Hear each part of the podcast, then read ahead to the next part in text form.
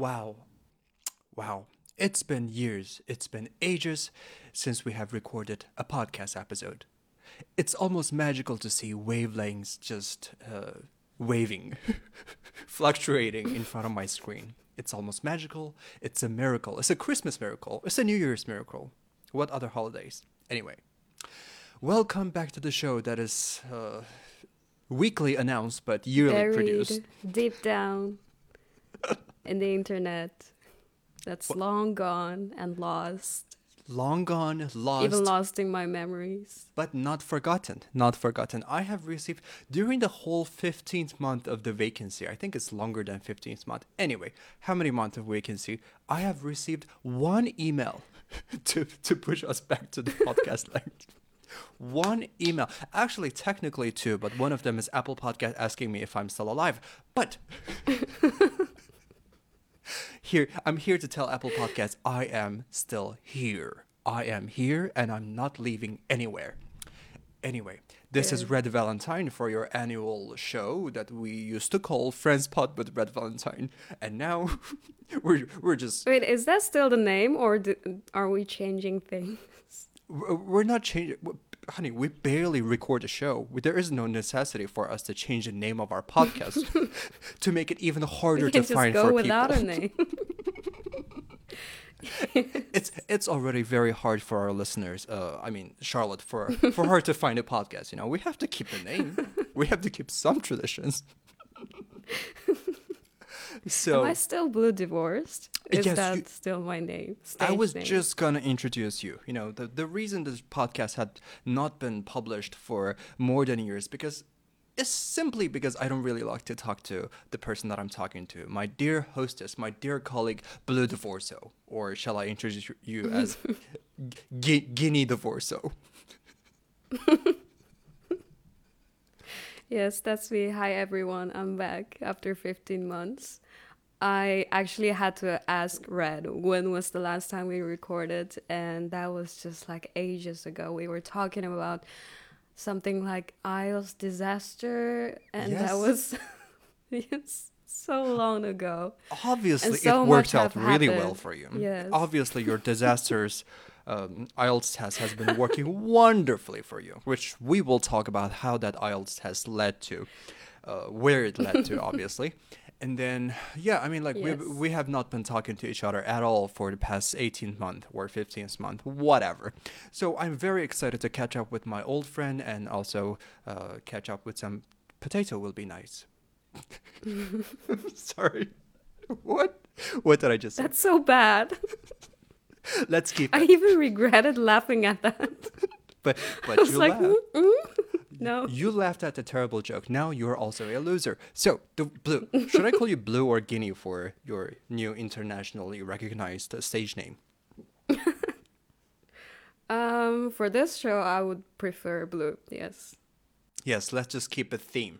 It's all fine. It's all in goodness. So, how have you been, Blue? Uh, you are not in uh, China. You're studying abroad somewhere, which I've heard is Europe. Well, I am so far away from home, and I am now in the Netherlands, Mm-hmm. a country that is raining nonstop, extremely cold, Mm-hmm. and yeah, I'm just here. educate like getting more education law education You need that. getting to know different people yes like a new chapter of life all the cliche stuff going on yes that's my life right now New chapter of life. You're studying for your master's degree, right? yes i am Masters for law, international law, or what is that? Let's keep this conversation more boring. okay i will definitely do that by introducing the title of my track it's international and european law international investment and trade law Oh, investment. That sounds that sounds delicious. That would be very that's helpful. all you got that, that would be very helpful for our podcast to launch internationally in the future, you know. See. That's uh, that's great. I mean, you've been studying law and it's a natural step for you to do your masters. So, how has been life in Netherlands? Which city are you in? Amsterdam? yes amsterdam Okay. How has been life in Amsterdam? Well, to be honest, I haven't been able to enjoy much of that because of this track is one year program, so the class, the course is very intense.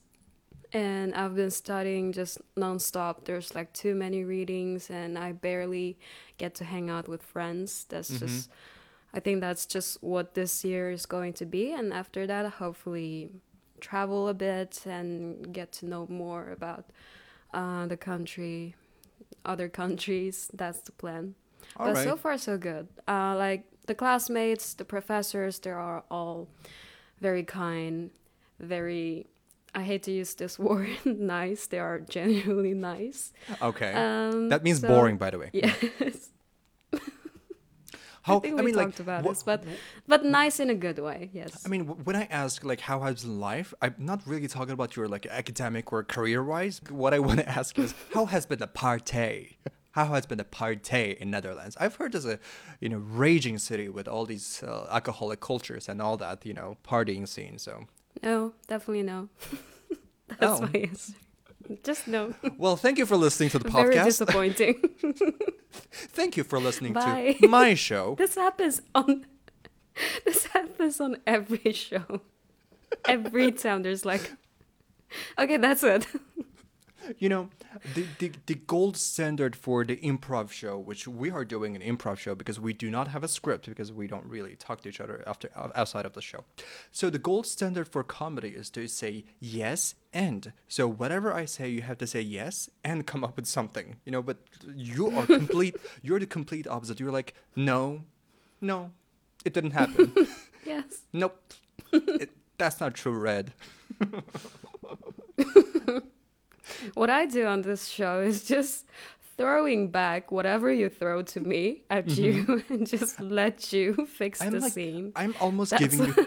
I'm almost giving you chicken nuggets for you to pick up and dip in a sauce and eat it as a comedy bit, and you're just like, no, that didn't happen. You're lying. I just told you I didn't get to party much, and you were like, "How's parties in the Netherlands?" well, lie. like, How do I? Come up with something. you just said you've been partying five nights a week. You know, having been working in two different nightclubs as a bartender and three different clubs as a showrunner. I would like no one would have even questioned because of your beauty. So you know that would that would be that would be fun. So let's just start over. How has been the party in Netherlands? Um, it was great. Like, there's so much fun.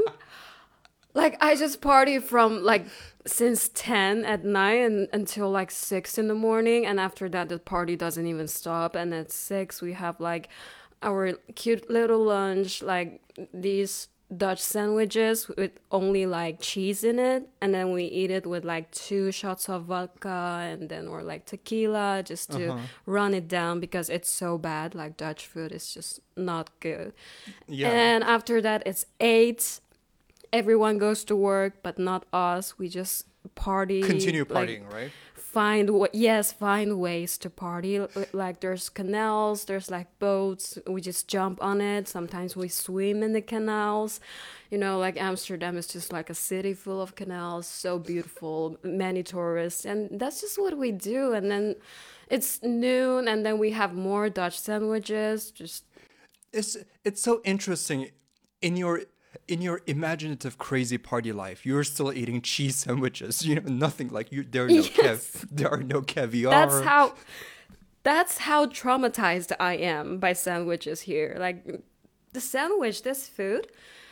Uh, I remember I was doing my internship this year, and all I had was sandwich. It was like back in Beijing because I didn't have time for like breakfast or lunch, and I mm-hmm. remember complaining to my friends, for the next six months, I'm not going to eat any sandwich. And And you I choose to go to Netherlands. the Netherlands. Yes. the city, like the country of like I know they're like proud of their cheese. They have really good cheese. I like there's no doubt with that. But can you show at least some effort into making something with your great cheese instead of just like put it in the bread and nothing else? well i mean like what can you do with cheese? You cannot just fry i mean like there are cheese cheese sticks like you can deep fry cheese. I've heard it's good but like i'm not really into cheese because i'm lactose intolerant Um, but you know, there. I mean, I, I don't know. I don't know why we're talking about cheese sandwiches, but still, you know, it, it's just so wild that. Yes, we were talking about parties. Sorry, guys. Like even I in your laughed. That's wildest, even in your wildest dream, you're talking about cheeses, cheese sandwiches. So so. So it has not Oh, been that's great. sad. Just so now sad. I'm sad. So you're I mean, cooking you're a your great food. cook. Like, I am. yeah. I am. I have just I made something today, which is uh, almost like a almost a very cult classic in our hometown, right? Biandomianchiza, which means it's some kind of a, a soup-based noodles that are cut. So it's very small. So it's like a very very small little noodle pieces, which takes which took me two hours to actually make the dough and stuff like that. But it was tr- beautiful. It was so delicious, and I am I cannot keep recommend enough for people to make it. It's basically just lentil, and with small cut noodles, and with lots and lots of beef, and um, just boil it for the hell of it. You know, boil it for three hours to extract every flavor from the beef, and just make it into some kind of a soup-based noodle, which is very very delicious. Cannot recommend enough. If you have the equipment, you have to try it. I just admire how much time you're willing to put into making that. Are you throwing shade and telling me that I have way too much time? Are you telling me that I don't have a life? If if that's the case, young lady, that is not true, right? I wake up at eleven in the morning and I work really, really hard at until three o'clock, three p.m. and then I start cooking. I am a very, very busy, busy, busy person. Right? Yes, you are. That's why it's admirable that you're still having that much time into cooking. It's just like wow. You're basically Time saying management. I'm. You're basically saying I'm so jealous of you. People have nothing else to do. You guys are just so lucky to stay at home and do nothing and just cook. You know, we're busy people. We're just making the international money, obviously, for investments. But, I mean, what I do, We'll see about that. No. what I do for a living, does not require me to stay online all the time. You know, I am. Uh, obviously, I haven't introduced my my new job because the last time we spoke on the podcast, I was actually an English teacher. I remember, right? I think so. That was last year. May. Yes. Yeah, and then I yeah, 15 months ago. 15 months ago, yes. And I said on a podcast that I was working almost 14 hours a day. I was working from 8 o'clock till 10, 10 p.m. So that was a lot of uh, hustling uh, for a young graduate. And now I'm just, you know, completely in the opposite spectrum of business. I'm just. Um, I'm basically an operations team. Like I, I work for a company that produces a lot of internet fiction, so you can imagine how erotic these things will be, right? And what I do is to just categorize these these erotic fiction into different types of uh, user satisfaction. Let's just say. So you're just working as a search engine. I That's your what I just what I just said has nothing to do with search engine. I don't know how you get into the. You're like you're categorizing things so that people can find what they're looking for more Oh. easily. That's just like Okay, let me explain by, for example, on Netflix, if you're going to find a film, there are different genres, right? For example, horror, comedy, ro- romance, stuff like that. What I do is basically to categorize these books into different categories so that when people are searching for them or like clicking on different tabs on the app, they'll find easily. For example, there, uh, you know, let's just say lesbian fiction, and I will have to not I, I don't have to read a book, but I'll have to come up with a standard for my people to categorize these books. So I will basically have to define what is categorized as lesbian novel, what is categorized as, for example, straight romance, what is categorized as male lead fiction, super rich, you know, stuff like that. So I'll probably have to read at least a hundred book a day to come up with new um, upgrading my standards to categorize these books. Isn't it interesting what I do? That's why I spend most of my time on cooking. So you are working very much like as a librarian, but like an online bookstore. If we continue this conversation, I think you're gonna just de- degrade me into like. There's nothing against librarian, by the way. Like, but but I think what I do is more interesting than a librarian. See, that's that's what that, that's what you said. I did not put any of my opinions that there, and there's no like discrimination there. That's In- what you said. Um, in no. no way, in no context, I said I work like a li- librarian. You, you are attacking me with. I'm not attacking you. That's just how, how I feel like. I like librarians. I mean, that's a cool job. When was the last time you talked to a librarian? That doesn't include Last people who people who lift you up when you fall fall on your ass on the on the library. These are No not one did that. librarians. These are the security guards, by the way, or the medical team if you're hitting your head. No, nobody showed up. it was just me. No wonder. So the context of this was, yes. so the context of this was I was in the library. I was I got there and there were like so many people. I finally found a seat that's empty. Probably there's a reason why that seat was empty. And I sat there. The chair was too high, or like the table was too like low. There was something wrong, and I was trying Mm-hmm. It's a baby chair. that. Yes. What? It's a baby chair, you know, baby basket in the in, in the restaurants. You see, there is a there is a chair that is extremely high, and it's very small. If adults sit on it, they will fall in their ass. That's a baby chair. Kind of like that, but no. Mm-hmm. You're like, thank God there is a seat just for my ass. So I tried to adjust the chair, but it didn't work. And then I was just sitting there, like, hmm, what can I do? And then I saw there's like a thing underneath the table that you The can diaper. probably adjust the. yes, that thing for Yes. me.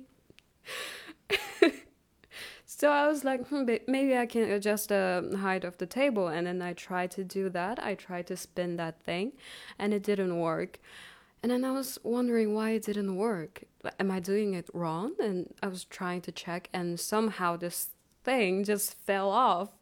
It's like a super long iron stick. I'm just holding it at my hand, and it made such a big noise. Everyone is looking at me.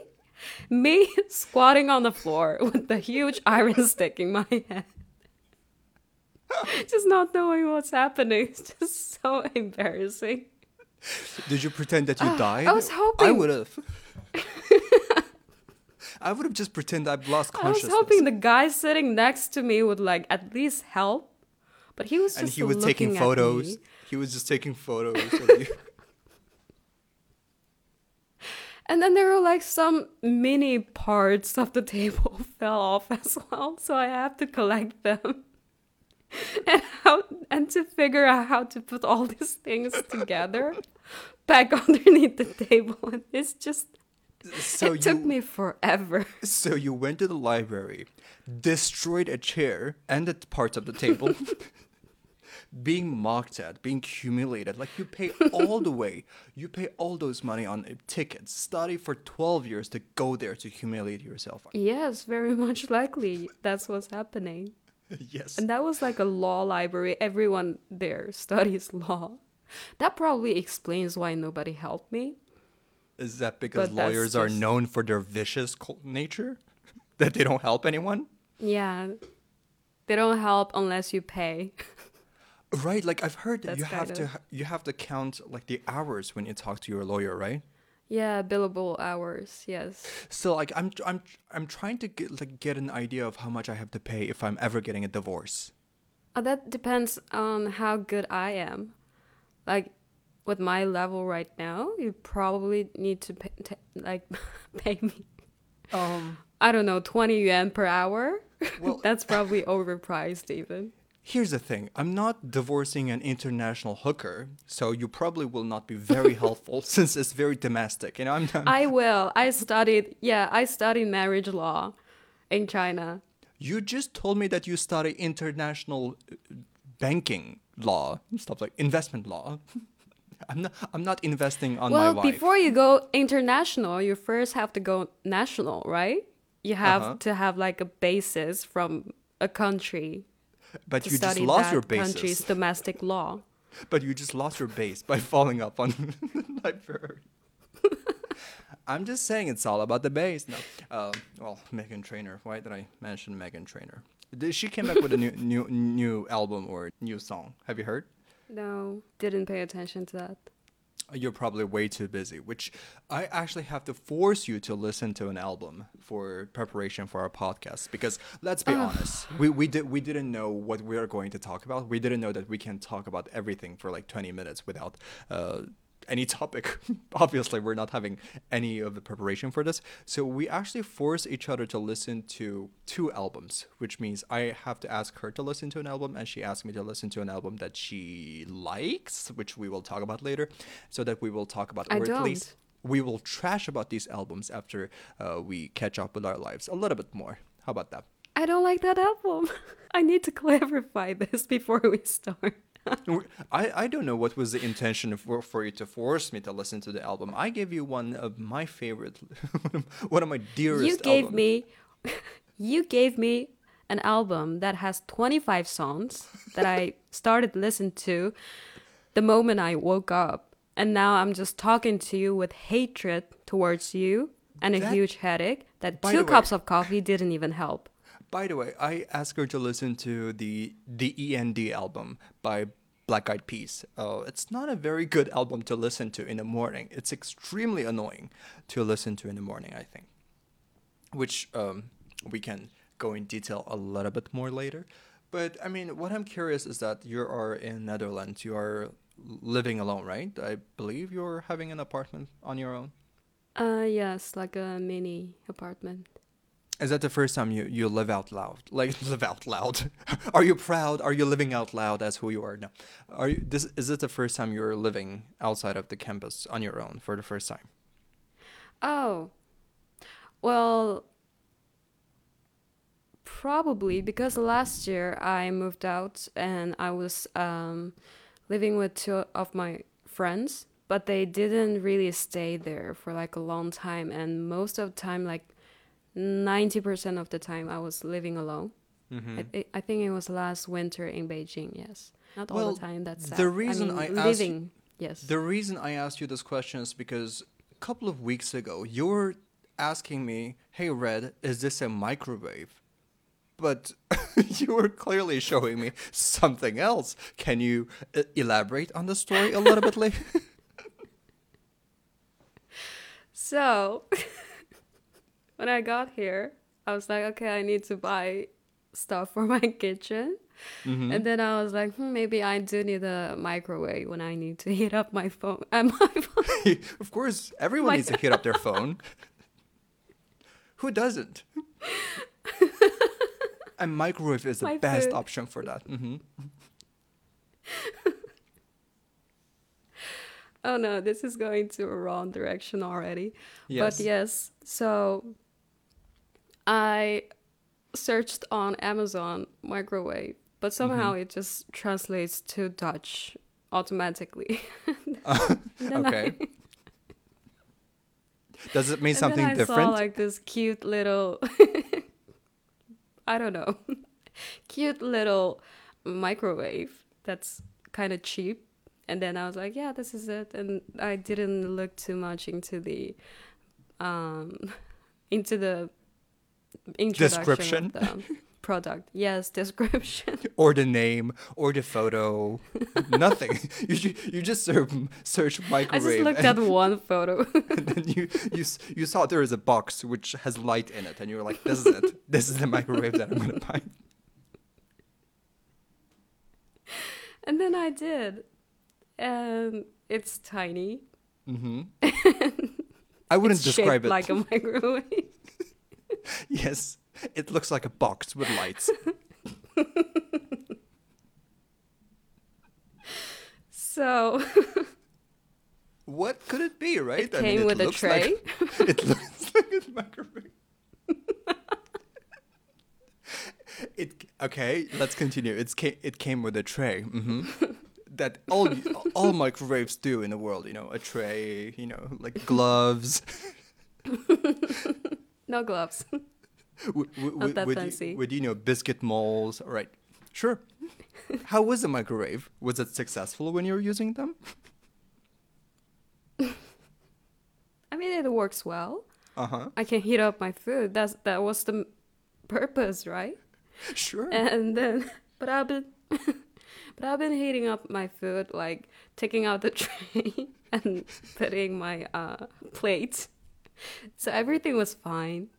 I used it for like two months, three months, and then uh, two weeks ago I tried to heat up my food, but it was in like a plax- plastic container that I bought from IKEA, and Mhm. I remember there's like a label on it that's you know IKEA products they don't put too much words on it, but only like pictures, images, like a really simple instruction. And I saw there's like a uh, a symbol of microwave, and I'm Uh-huh. assuming that means you can put it in the microwave.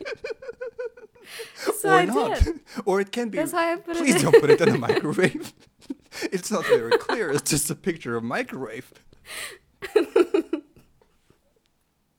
Guys, don't do that. so I put it in. I heat it up for like five minutes. That's like a... That's another mistake. hmm And then when I opened the um opened the microwave, Sure. the plastic box kind of melted like, in a very strange shape. like it's just like it looks so sad.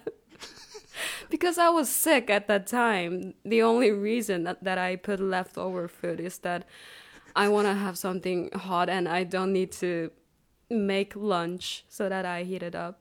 And then I was looking at it with like my food inside kind of burnt on the outside but still cold inside and with like the plastic container doing weird positions like shapes and I was And like oh well now I got to make lunch that's the first thought I'm like and she was texting me as if this is just completely normal. She was texting me as if you're like, um, well, you know, Red, I just put put my plastic bag in a plastic container in the microwave and it melted. I don't know what happened, but it melted. I was like, can you please take a photo of your microwave? Like, what what what, what is this extreme microwave that melt plastics? It turns out it's an oven.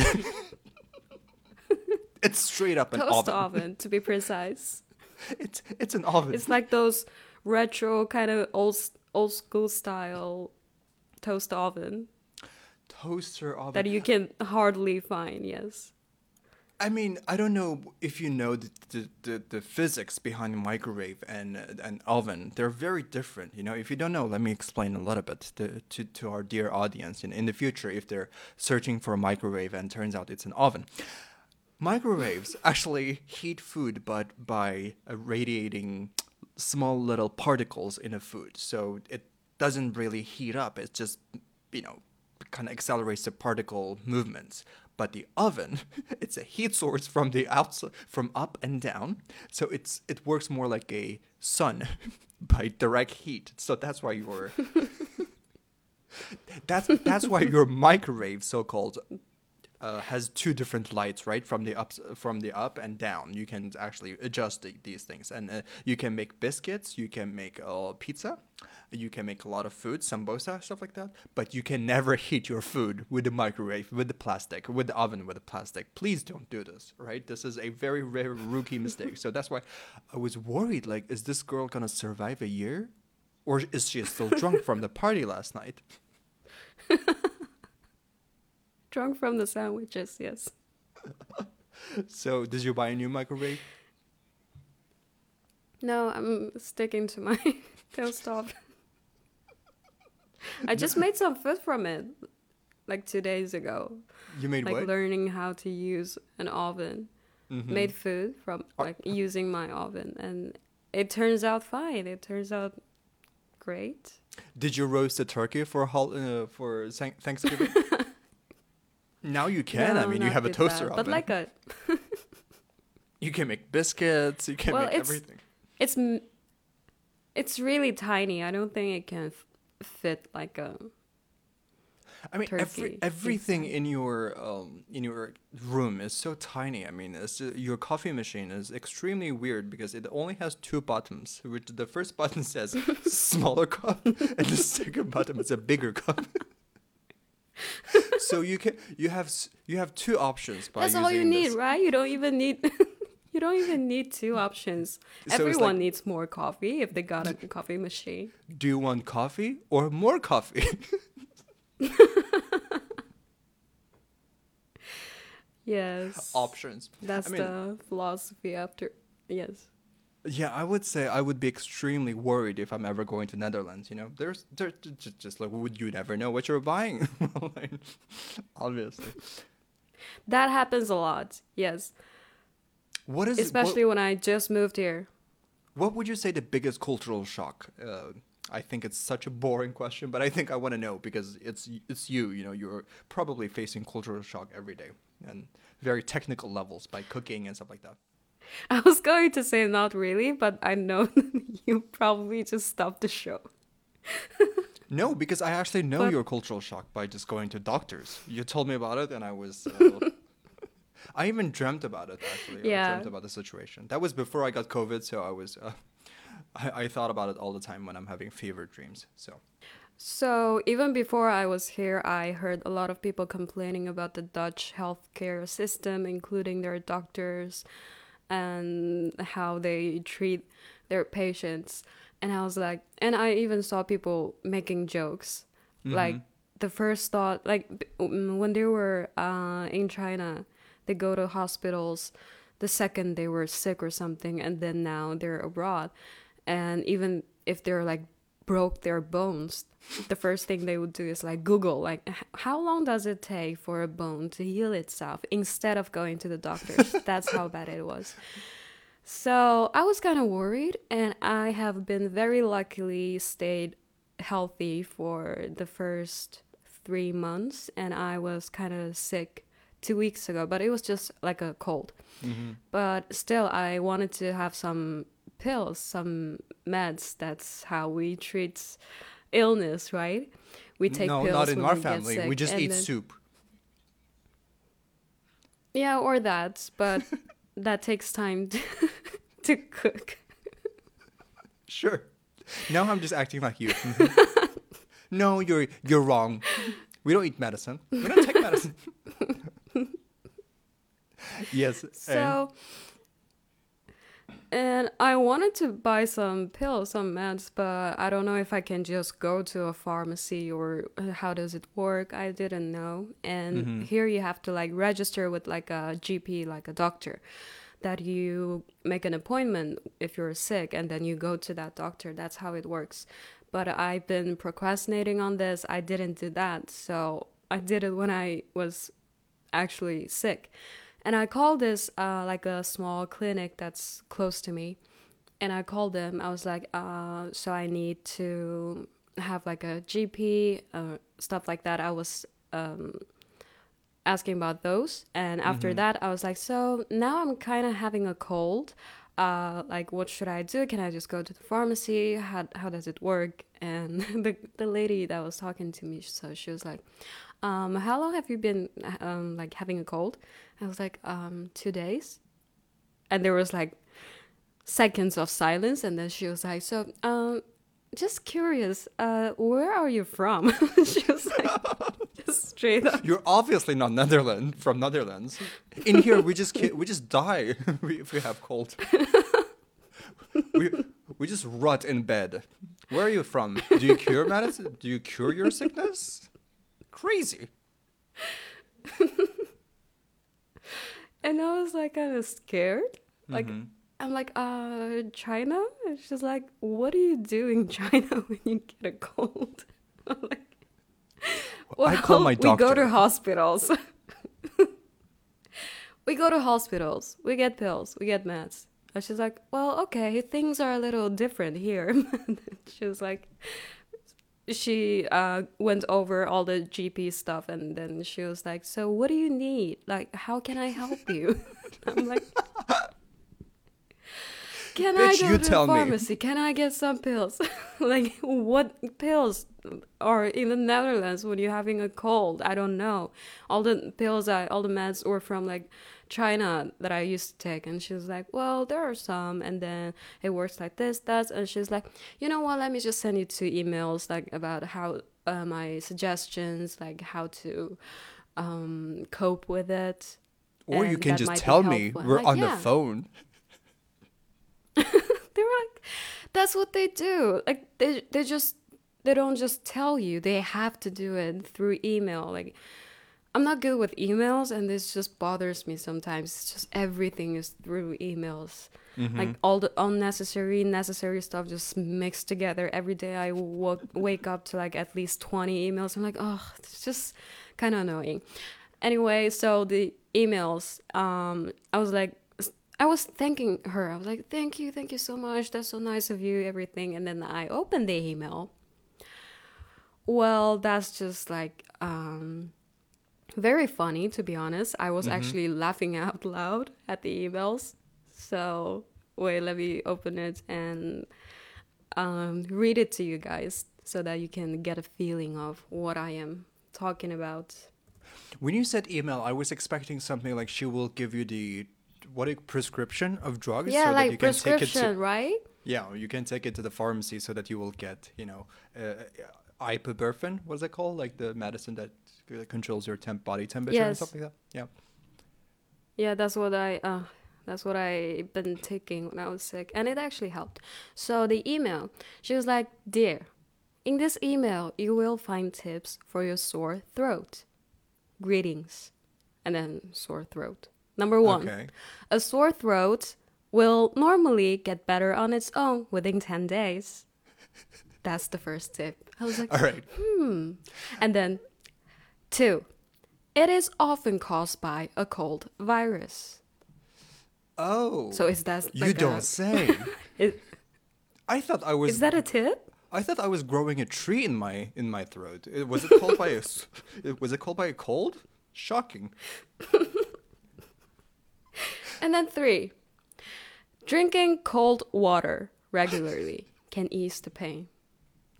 I was just reading this and I was like, wow, if my mom saw this, she would like run to the hospital and find out whoever wrote this and just slap them in i mean the how how would she find this lady i mean she's not even showing herself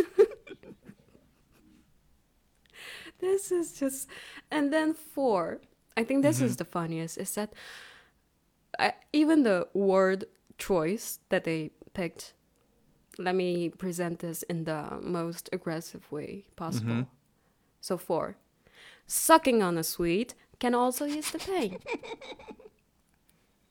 Just imagine that.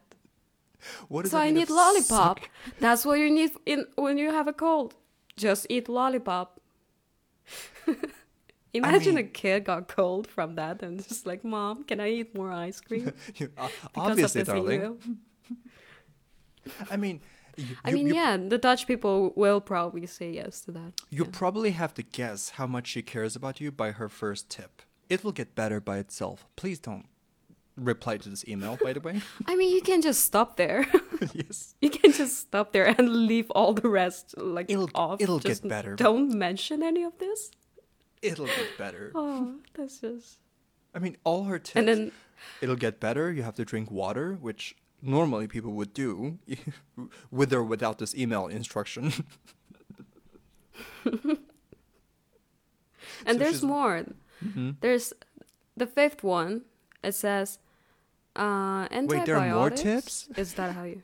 Yes, there are. There are more. Just How generous. very helpful. Yes, it says. Am I pronouncing this right? I don't know. Antibiotics. Yes. Yes, it says it usually do not help against a sore throat. They have uh, disadvantages. Read more about this on this website called Use of Medication in the Netherlands. like bitch i'm sick i'm having fever my throat hurts my I, I'm having a headache and you suggest me to read a fucking website this is your job Oh, to explain to me There's four more websites included in this email for me to refer to. how nice The sixth ones also. There's like sometimes a sore throat can be caused by coronavirus. See coronavirus.com in Dutch. Mm, it's in Dutch. that's Wow. that's lovely just- wow. that's that's just lovely And the Like, I last mean, one she was that the last one she just reminded me again. Dutch healthcare practices in general may differ from what you are used to in your home country. Learn Oh. more there's a website. You don't say. There's a huge blue button. View this page. in Netherlands, you can never find your doctor, which is could be the biggest difference. Um, I'm imagining what what would you do if you're having, let's say, a cancer symptom or some kind of like a brain medicine that that they'll just Make an appointment. it, it gets better. Come back when you're when it's getting worse. Come back when you're dying. That's the only time Come, when they will come back treat when you can't read the email anymore. but, but before that, just he- crawling to the doctor's office and they will be very patiently asking you what can we do for you how do you want us to help you And here's the website for uh, b- after before death experience. Here's the list of all the hospitals that you can die in. Please, please, please check in early for for your optimal optimal health. Sounds like it's uh, you're having a great swell time in Netherlands, and I hope it gets better. Uh, by it get better, please don't be sick Thank because if, if if you get sick, it's, it sounds like it's a problem. yes Yeah. yes you just have to be very lucky and try to stay healthy and not getting sick Mhm, that would be all. like a big problem that's all we're doing in Beijing right now. So, you know, I can completely relate to that. You know, I'm having a little bit of, you know, after COVID uh, throat a little bit, but I think it's manageable. I don't know if you can tell the difference, but I'm actually screaming, actually. It's very hard for me to uh, make noises at this point. But I'm going to keep on Yeah, carry on. it's so bad. Yeah, for, for the show, for the audience, and mostly uh, for us in the future to listen to uh, in a couple of years or a couple of months, which I found something that is you know very interesting. That every time I'm bored, uh, once a year or twice a year, I will just listen to the old podcast episodes, and I find tremendous joy by just listening to my voice mostly. and some of my laughs no, I'll all cut the them out. Like I when I when I when I added this show, I actually added all of your things out for my own pleasure only. Um, that's that's the version that I oh listened to. You can try. You can Hmm. you can try the same this time around. Nah, I don't think I'm that sick in the head, so I'll probably just pass. Well, we never know. Maybe the co- maybe the cold never went better. That's why you're falling off. You're buying ovens for microwaves. You know, all that can be, can be explained. I mean, can be explained. Let's just say that. so, let's bring the uh, interesting game that we had planned for tonight, which is uh, the section that I like to call "Dude, it still sucks." by um, we're just going to talk about two albums that we have recommended to each other to torture each other basically and we will talk about them Yes. uh, a little bit in detail so let's just start with you i presented Oh. you to this album which is called the end is can you can you guess what is this end stands for I don't know. it stands for Oh, the, I just saw it. Okay. You're you're not doing your research on the podcast while we're recording. so the END by Black Pi- Black Eyed Peas, which was released in 2009, I believe, or 10. I think it's nine. Yes. I think it's nine. Yeah. 9 At the time when it came out, See, I did uh, my research. Obviously the whole album is Yes. super energetic. Let's just say that super energetic, and uh, which was very successful at That the time. is such a nice way to describe it, but okay. Yes, energetic, right? Uh, super hypey. And Yes. at the time, you probably are a little bit too young to know this, but it was, especially from the mid 2009, the Billboard chart was dominated by this album. And I remember at least I half. know. I was 10. I remember. you re- remember? Like That's when I started listening to. Yes. Oh, you probably would know like how how big this album was. Right, everywhere you go, it was just Black Eyed Peas, Black Eyed Peas, Black Eyed Peas. And I remember for half a year, the whole Billboard chart was just filled with their songs. They're basically topping themselves. You know, I remember Boom Boom Pow first came out, and then it was uh, Imma Be. No, no, no. Uh, I Gotta Feeling, and then it was Imma Be. Yes, that and one. these these three songs were just taking each other's place as number one for half a year for half a year of the of the chart was just them, just th- them competing with one another, Uh, their their each other, uh, their own songs. So it was crazy. At the time, I think this album was not very well. Uh, let's say critically acclaimed because people found it a little bit too stupid. Let's just uh, f- just say for the sake of the show, it was. It was it was way too stupid. It was way too pop. It's crazy. It sounds so robotic, and people were just shitting on this album.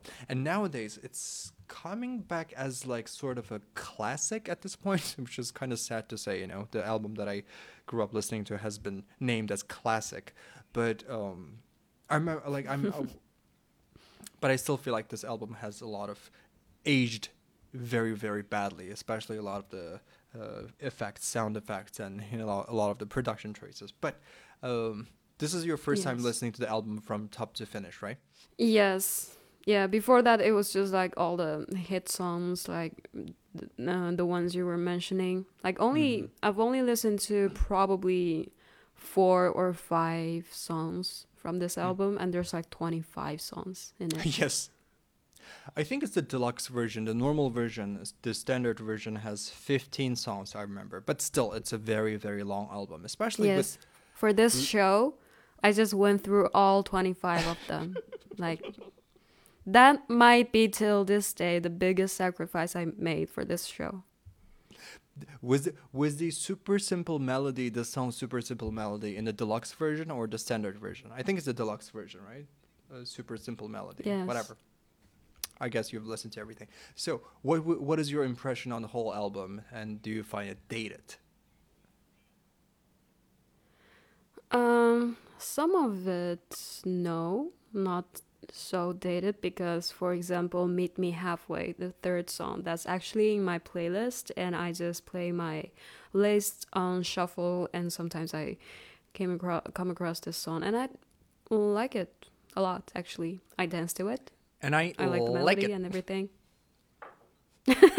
I like it. Meet me halfway. Lekker, that's that's Dutch. yes. Was it the sound song. like "Would you meet me halfway"? Oh, hey. Yes, that one. Like the first the first few times I that was so weird. The first, the first few times I listened to the song I didn't really like it. I Uh-huh. think but that was like at least 10 years ago. Yeah. But then I listened to it like uh, more times. I was like, hmm, this is actually pretty catchy and I can dance to it and I like it.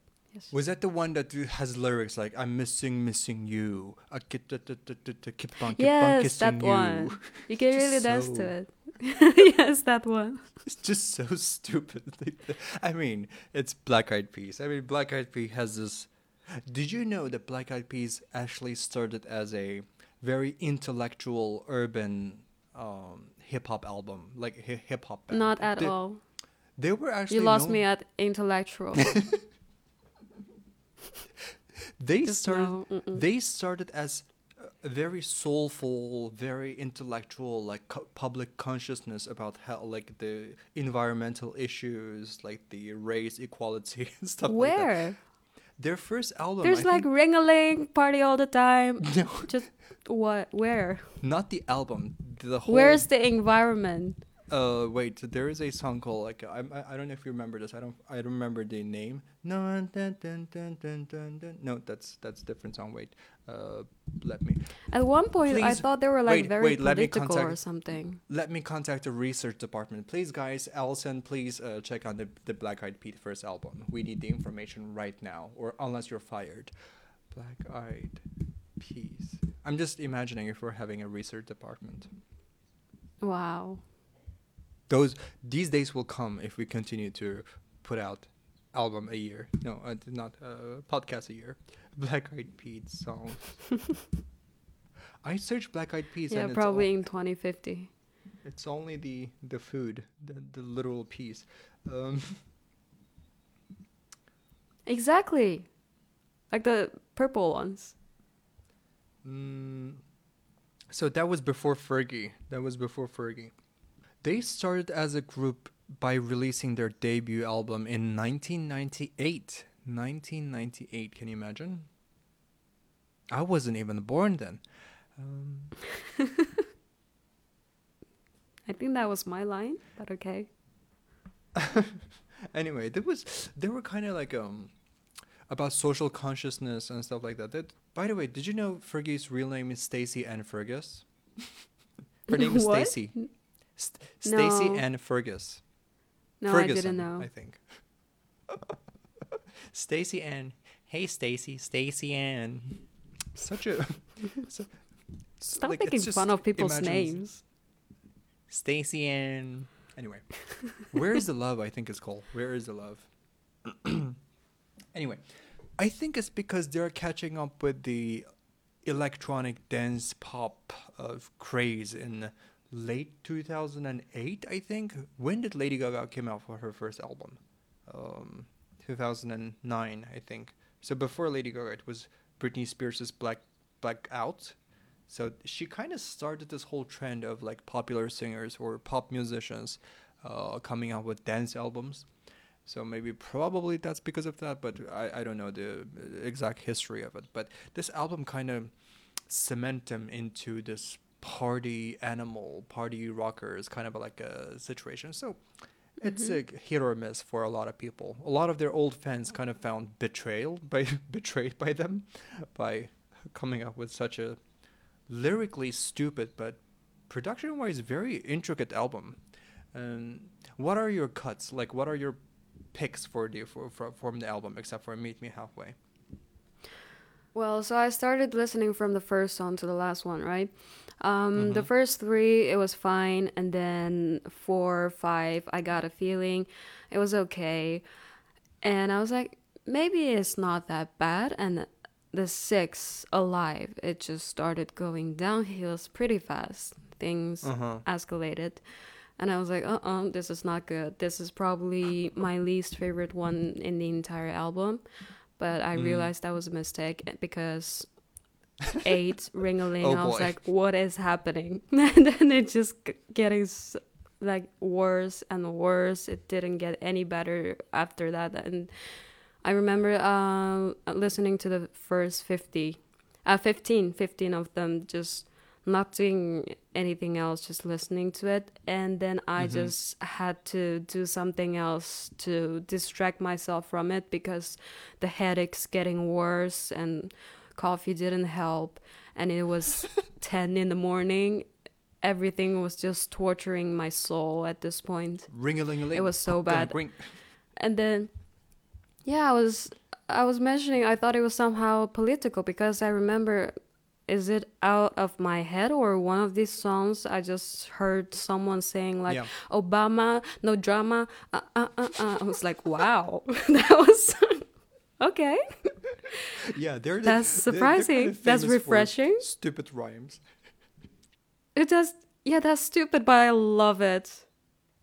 That's gonna be my new catchphrase for the. Obama, no drama. Uh, uh, uh, uh. Yeah, that's gonna be my I'm so 2008. You're so 2000 late. what? Did you did you notice this lyric? No. It's it's kind of a meme at this point that Fergie sings in the first song Boom Boom Pow. She says, "It's so 2008. You're so 2000 late." Oh wow. It, it didn't age really well.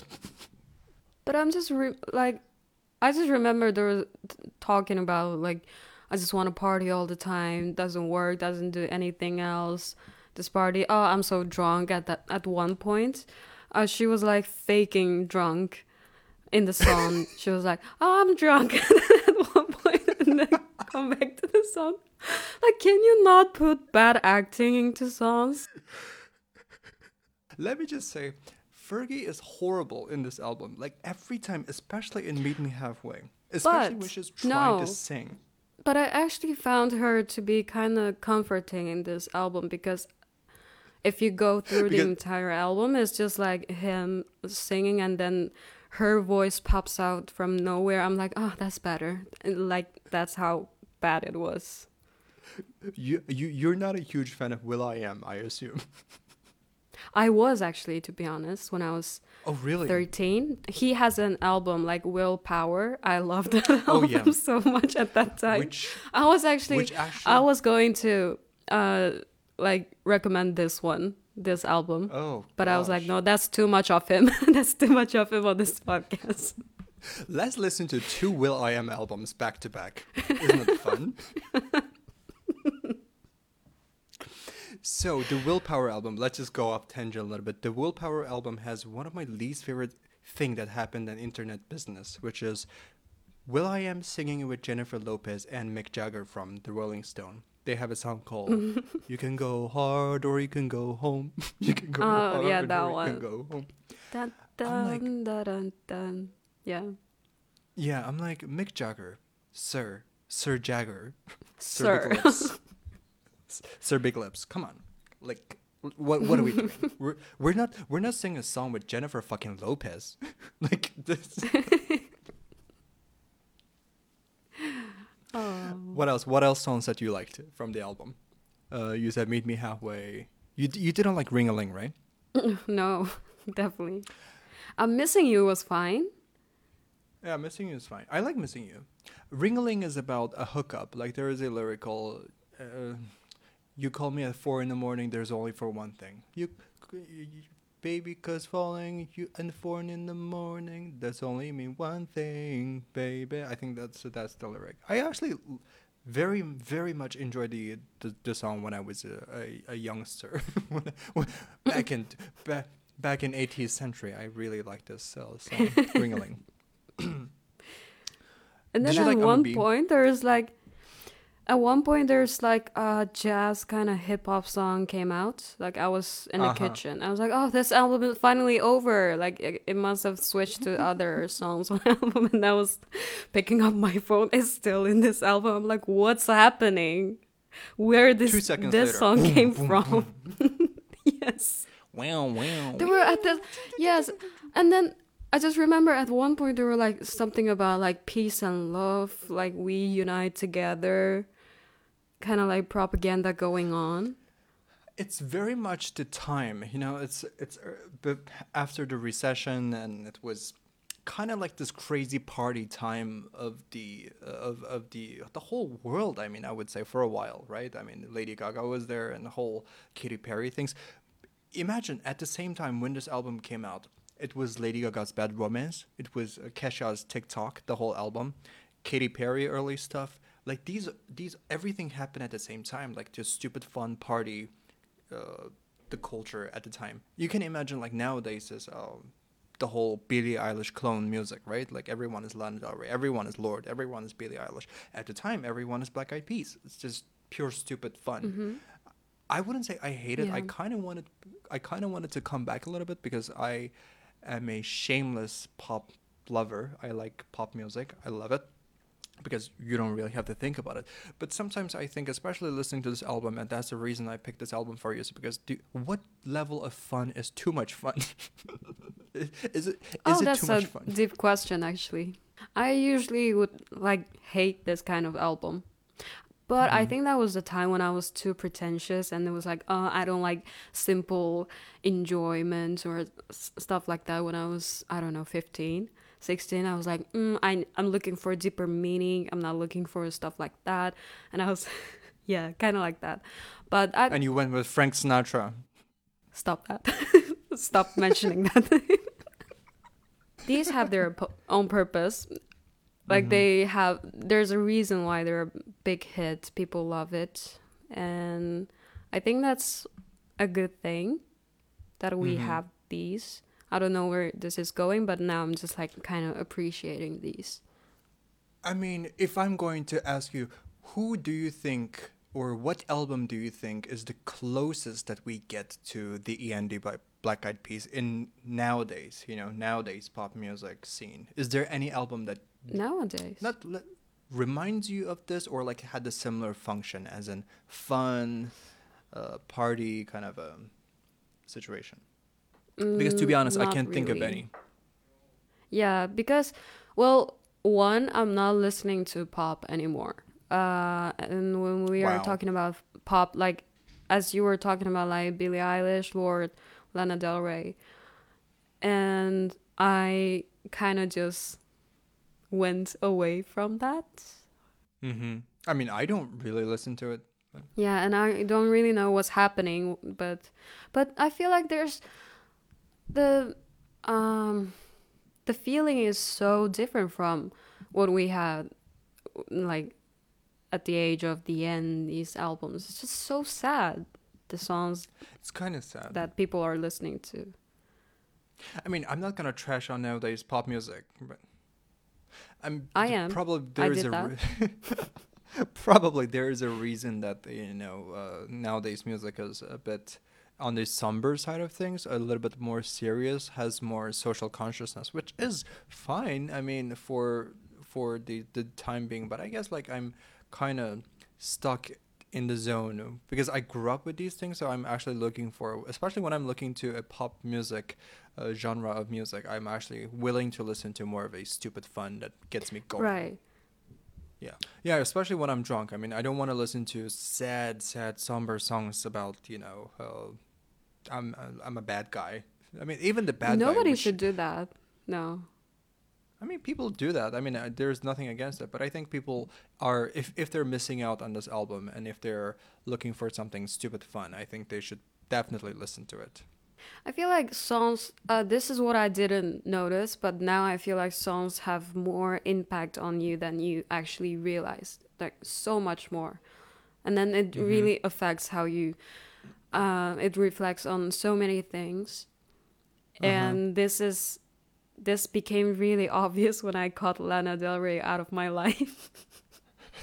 like, it changed so much Is that like that's a huge thing like you, you you just get stuck in this vicious circle or something that you get just get more sad and sad and you kind of just absorb this kind of energy from the song and then Mhm. it just goes on and on and you Yeah. kind of get addicted to it because it kind of feels good in a weird way like how you combat your sadness with sadness yes? I mean, sadness, depression is addicting.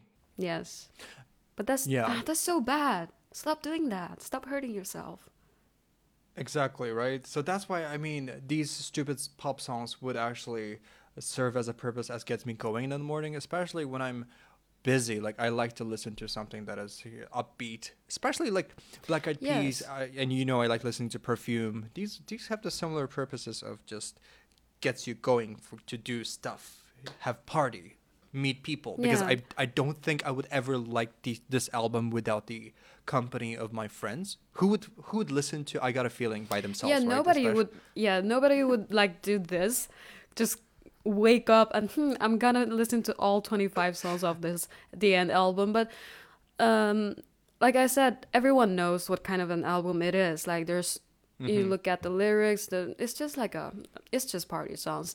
And i didn't have meet me halfway in my playlist when i was listening when i was in my lana del rey area era Mhm. and I was like, oh, why am I listening to this? No, it's not. It doesn't deserve to be in my playlist. I was that level of pretentious and just cliche in a way. But then I was like, I need these songs. Like, I don't care. Like, I'm not. These are my pleasure. It makes me feel good. That I'm going Mhm. to keep it. I'm just gonna like. I need it. That, that's simple. I I don't care what kind of a. I don't care if there's a meaning to this song. Like, what kind of purpose does it serve? It doesn't matter. And I was talking Yeah. about um, the, I saw this video like how people are missing. I think it was 2013, like the entire Billboard, like every song, every each song of the Billboard was such a hit. And I that was, was, a like, crazy year. yeah, like I miss that so much. I remember I was so happy listening to those songs. Like every, just yeah, it was like a golden time, I guess. 2013. But you don't get that Billboard anytime. Chart, year chart. Let me see. I mean, 2013 was a big year because Katy Perry came up with an album. I think Lady Gaga even came up with an album, and there Yes. was Miley Cyrus, which was the biggest thing, and Robin Thicke, the uh, Blurred Line. Yes, that one, and uh, somebody that I used to know. Yes, that one. Yeah, somebody that I used to know. 2013. Wow, that was that was a year. 2013 top 100. Blurred Line. The third the Thrift Shop, Macklemore. I'm gonna have some. I don't know. I don't know the lyrics. Yes, oh ugh. fucking awesome. I Yeah. liked his songs. Uh, well, uh, that year also have one of my least favorite songs called "Radioactive" by Imagine Dragons, which is a band that I never as cheesy as it gets. All the videos of their concerts, it's just the lead singer singing without his shirt on. I've never seen them perform like on on video even. I didn't even know they have concerts going on, but then I'm like, wow? They have go to concerts. that. yes. I mean, I mean, they are just everywhere. Imagine Dragon, they're everywhere. Ugh, just kind of gets me goosebumps a bit. But it has Pink and uh, you know the song "Just Give Me a Reason," which kind of kick off my career Right? in That high a school big as a singer. Yeah, I sang "Just Give Me a Reason" in New Year with my friend Subi, which was so awful Oh wow. that we kind of became kind of like a meme for a while. But that was that was nice. and r- I love that Rihanna album, had an album by. Pink. yeah, it was, I love Pink. I think Pink is my, you know, of all these female pop stars that I listen to, Pink is probably number one or two. I think. Taylor Swift Yeah. has an album. t- 20, 2013 was insane. Speaking of 2013, was the Girl album came out in 2013, which the the, the album that you introduced me to. Let me check. Uh, I don't think so. It was. It was in 14, 2014. 2014. yes. Yeah. Four years, five years after the, uh, not the Boom Boom Pow album. What is that called? The END. So, let me ask you, why do you hate me? By recommending me to listen to this album, by forcing me. What was the reason behind you choosing this album? I chose this while listening to the end. Do you find That's a specific like the- connection? No, it's just a feeling of anger and headache mixed together, and I was like, hmm, I'm gonna give him something back.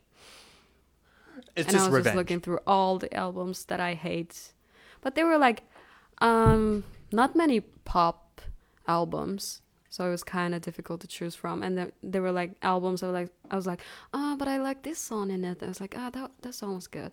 I mean, in this album, there are like a few. There's only like eleven songs, right?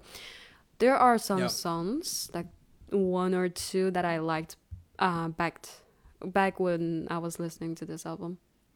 But Mhm. the rest is just like actually when I finished listening to the end, I was like, maybe I should give this like a um the first to the end kind of a listen. And then I did. I was like, hmm, I made the right choice. This is going to be a torture because it's torturing me as well. the high pitch, is- mm-mm. Amazing, It is a very, amazing torture. very different. It's a very different type of torture. I mean, the END is at least fun. You know, you can never uh, not admit that. I mean, that's not deniable. Not in the morning. It's fun. It's just, it's just too Not all fun. 25 of them. it's just too much fun. But this one, I thought it was going to be a shorter lesson because it's it only has eleven songs. Um, you know, but despite the fact that it has only eleven songs, the first song is six minutes. and then the Six second was like seven or something. four minutes, four mi- minutes thirty-two seconds. But I think I always have an. I also create music, but one of my thing is that if I if you cannot tell a story or if you cannot tell convey a mood in two two point thirty two point thirty two minutes thirty seconds or at least like a, a maximum three minutes, don't fucking tell the story. It's too long. It's so long. I would say this. This, especially the latter half of the album, was better than I expected. Uh, let's just say that because all of my um, understanding of this album came from one song called "Happy." I've never listened to the whole album. I've, this is the first time that I've actually listened to the album, so I'm, I'm, I'm saying I, I would say I'm surprised by a couple of this track, but anyway. Did you are you a huge fan of Pharrell Williams? No, never was of them. The only song that I liked from this album, uh, oh, the only song that kind of made like I remember is "It Girl." I was listening to that Oh. one, That was okay. and the rest I was just like, the rest I don't really have much of an impression. I just knew that I didn't like it, and I was like, yeah, this one, Mhm. and then I just recommended to you. I mean, I guess you would probably know Pharrell Williams by his production, not from his singing, because he's a better producer than an Yes. actual singer, which Definitely. he's awful, by the way, which we will talk about. But I think the whole the whole album started because he worked with Daft Punk, right? I think he worked with Daft Punk in 2013 for the album, and because of Get Get Lucky wasn't wasn't it the song that that got yes, him Get really Lucky. famous The album was uh, Yeah. Random Access Memories, and he Random was Access Memories, right? yeah, he was singing Get Lucky. Get up, get up, get up, get up, get up, get up, get up. that, was- That, was a good song that I album, to be honest. Yeah, that was that Daft was Punk okay. was really good. Yeah. It kind of gave birth to one of my least favorite Daft Punk al- songs, uh, "Instant Crush." No, I'm joking, but it's just so sad. anyway, so he got famous as a singer because of this album. So he came out with this album as all of his productions were made by him, I think, and Yes. it's a it's a strange one.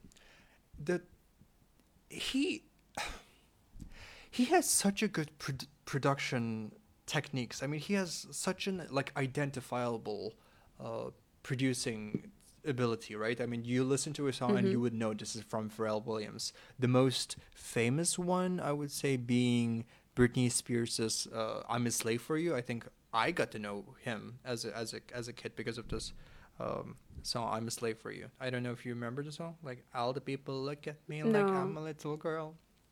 Anyway, No, that's really. that's how they.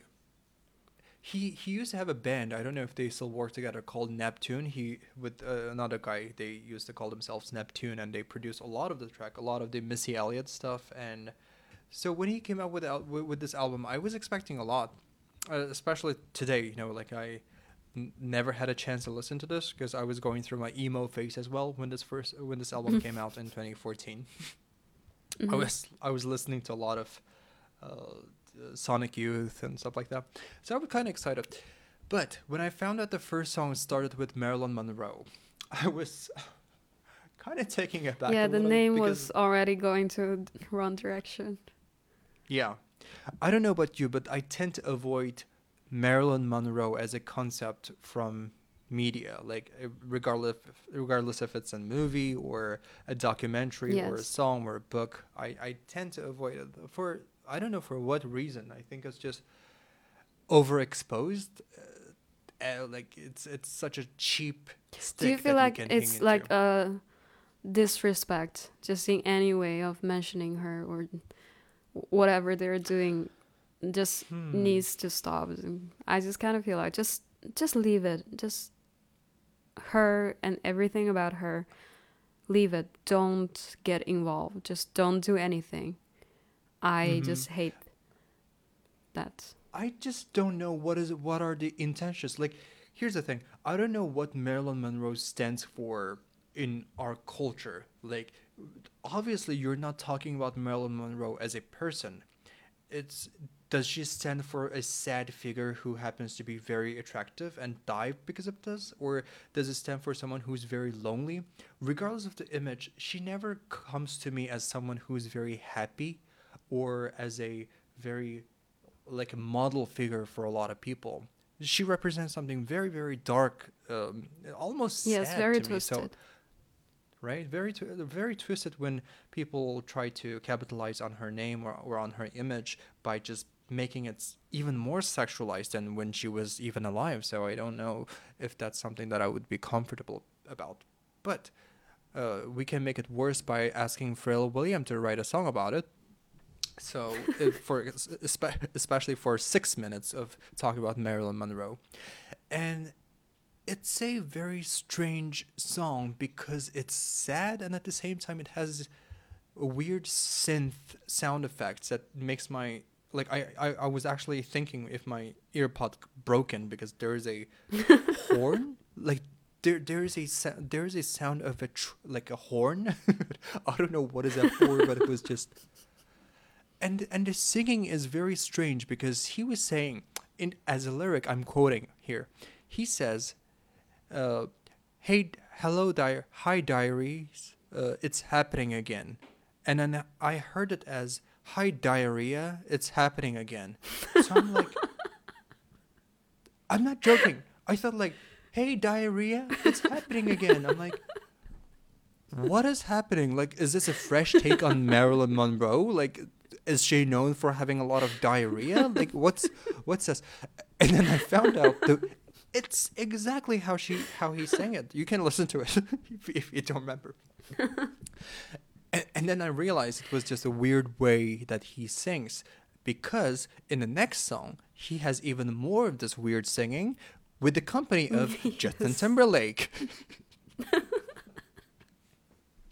just when you Worst think combination possible, I feel like. Just when you think this one f- falsetto male voice, high pitched male voice is enough for you to listen to for six minutes. get there are two one. of them now. there, Another there are one. Two of them.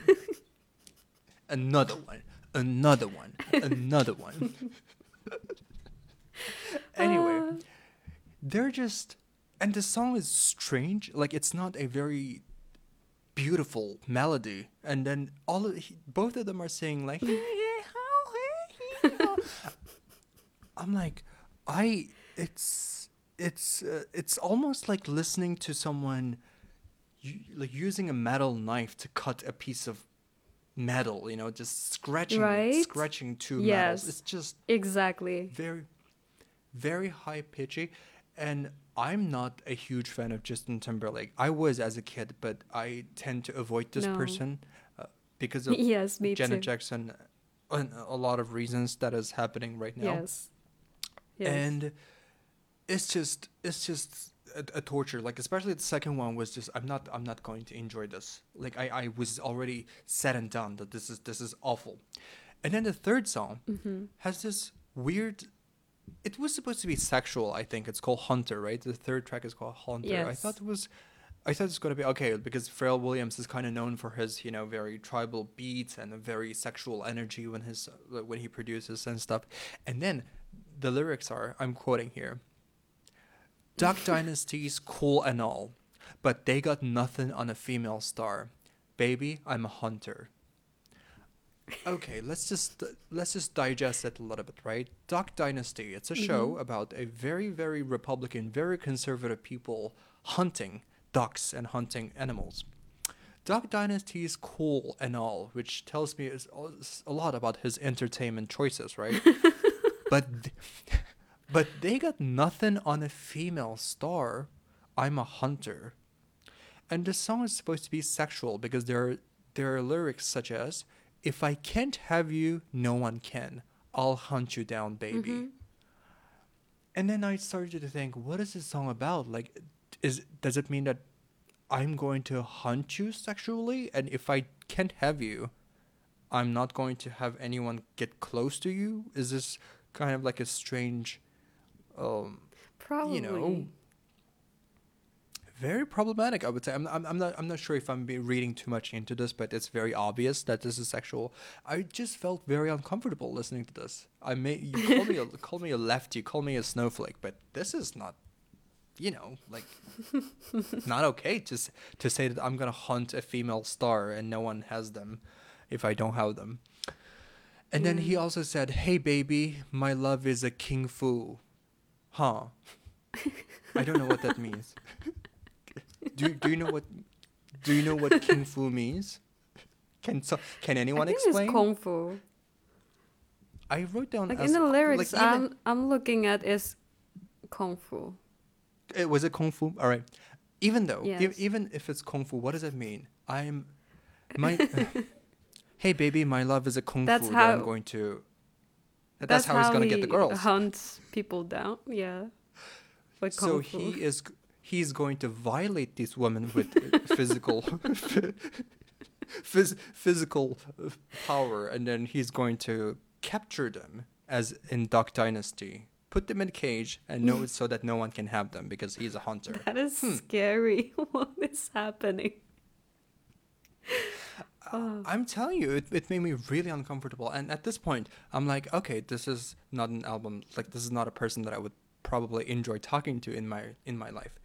and it, it it was confirmed by this fourth song called Gush. by just one of the least attractive words, like the best sounding voice uh, noises in English, right? Gush.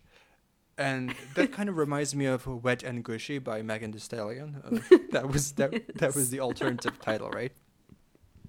Oh, yes. Cardi B and Megan Thee Stallion. And it would no, it's it's not that gush. It's a different type of a gush here, but it, equally disgusting because he says, "Light that ass on fire," and I'm thinking, what does that mean? Lighting that that ass on fire. It's it's almost comedic when he says it's light that ass on fire. Does it that you know what that reminds me of in the, the next morning after eating a very spicy hot pot, lighting that ass on fire. That's in I would say in no way, shape, or form that is a sexual image. That is not a very sexy, pleasing image, lighting any ass on fire. That only means one thing very Mexican food. It's just. I, I laughed out loud listening to the to the song, and then it ca- followed with "Happy," obviously, and I would say this: Yes. I "Happy" is a category of song belongs to a category of song that I would never ever want to listen to, but I keep hearing, and this category includes this "Happy" and Justin Timberlake's uh, "Can't Stop the Feeling," wasn't it? Can't stop the feeling. I just wanna go Oh, dance, yes, that dance, one. dance. Yeah, they're the same songs, and then there's another one. I feel like that list can go on and on. on and on, and uh, By? most of Ed, most of Ed Sheeran. yes. Anyway, And But I would Taylor say this. Um, yeah, I kind of agree. Yeah, kind of. But I would say this in context of this album, Happy sounds good. I'm just gonna say that. It's not great, but with comparison with Gush, uh, especially after gu- hearing Gush, Happy is generally. sense. Yeah, it's a it's it's a better song in the album, and the sixth uh, from the sixth track I was bored. They call "Come and Come Get It, Bae." Ugh, and then there's also one called That's "Gust the one with uh, Miley Cyrus, right? was it Get Miley Cyrus? I I think. I I Yes, I that didn't was. know. Oh really? Yes. Well, I didn't even pay attention. I was cooking when I listened to "Come Get It, Bae" and "Gust of Wind" because I was so bored. But suddenly, the song, the album got so much better from the song called "Lost Queen." And then this song was okay. I was like, "Hey, this is refreshing. This is at least something that Pharrell, Williams would do." And I start to think, what makes a good Pharrell Williams song and a bad Pharrell Williams song? If he's not singing with falsetto, falsetto, it's like hee hee hee. If he's singing like a normal person, it's good. It's good actually. It's very calm. It's very like you know. He always have this Asian touch to his music. Uh, he uses a lot of this Asian elements in his songs. So Lost Queen was one of them. And the best song on the album, I would say, is "It Girl" and "Know Who You Are" with Alicia Keys, which who I love. I love Alicia Keys, so their combination Mhm. made a lot of sense to me. And the smile is boring, so um, it's good. I mean, it's just it's a, it's it's a typical produce Pharrell Williams production song. So at the end, because of Alicia Keys and Lost Queen, I kind of have a better like uh, appreciation of this album than I expected. yeah, kind of saved to- the scene. Yes. yeah, the the the album end ended very decently. So that's what I would say. Thank you for coming to my TED talk about this album. but I would say this is a very decent album, like uh, in a pop pop music standard, especially like listening to only "Happy" before I ever got into listening to this album. I was kind of pleasantly surprised, I would say.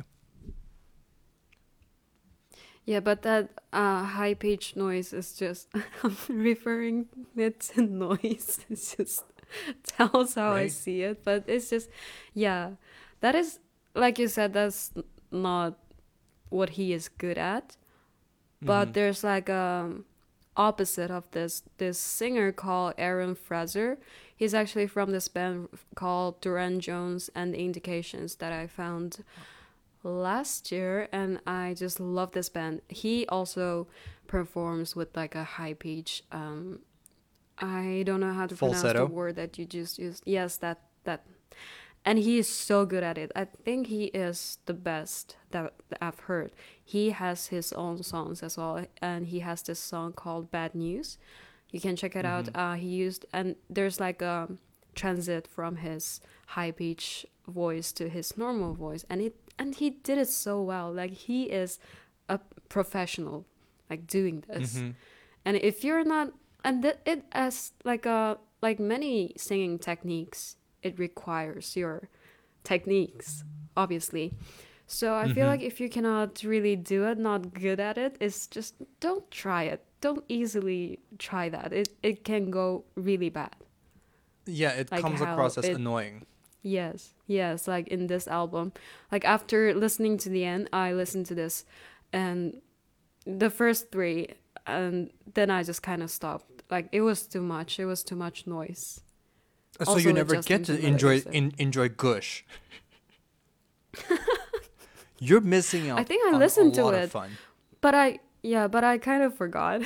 I will check it out after this. I was like it's literally opening up the whole lyric page and just reading it line by line just to make sure that this guy is not not you know a danger to society. But you know, but what what do you think about the whole like You were Pharrell like- William? You were like Mhm. reading all the lyrics and like calling 911, like calling the police. sir there is a very famous man in hollywood might be might be capturing a lot of women in his gush and he's waiting for them to come get it base um maybe he has that it girl anyway that's who knew he killed marilyn monroe anyway um let's what what do you think about the whole Beyonce, Pharrell William, Kelis drama? Did, did you know about it? No.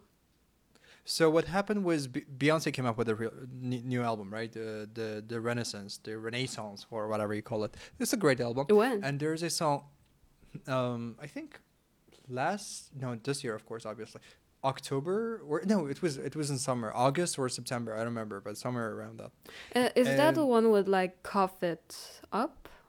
Or yes, yes, it? yes. I feel like Oh, okay. falling in love. That's the It's a only great song album. I lear- I I listened to from It's a TikTok. great album. So what happened was, Pharrell William in t- 2004, I think, k- uh, produced a song by uh, who Kelis who sang it called "Milkshake." I think you remember. My milkshake brings all the boys to the yard. They're like, it's better than yours. Yes. Damn right, it's better than yours. I can teach you, was but I have to charge. Kelis. Lizzo? No. no, it's 2004. Kelis. Oh, okay. It's Kelis. Kelis. I think that's what her name was. It's okay. it's a long time yes. ago. It's it's long time ago. Anyway, I so thought it, it was William. like a new song. Okay. No, it's not. So Pharrell William wrote this song, produced this song, and then he technically owns this song, right? It own, owns the right to the track.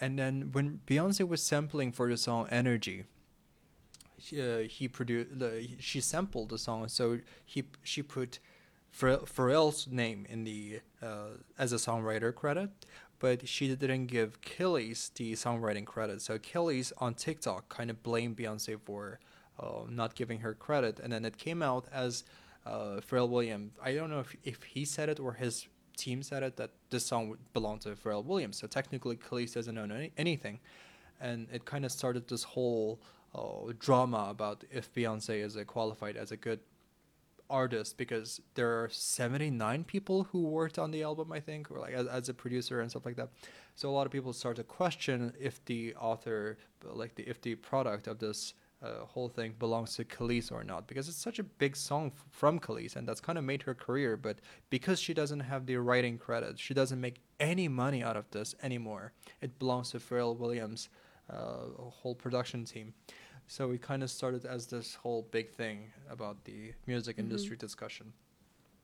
So, I, I obviously it's not a conversation that we can just discuss right now because we don't have necessary information about it. But I think like Pharrell William is very much known for all mm-hmm. these songs that he had produced, but I don't know if he is qualified enough to be a very good singer. Let's just end it on that note, I guess. Definitely. I'm just gonna come up with like a conclusion. No. There are, there are no conclusions. Potentially So- like a threat to the society. we just gave him that.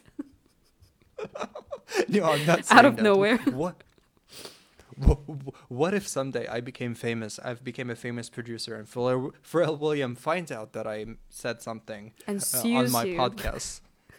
and my podcast after one hour and 36 seconds 36 minutes this has been a very long podcast and i don't think i'm going to edit this Yeah, you can just put it there.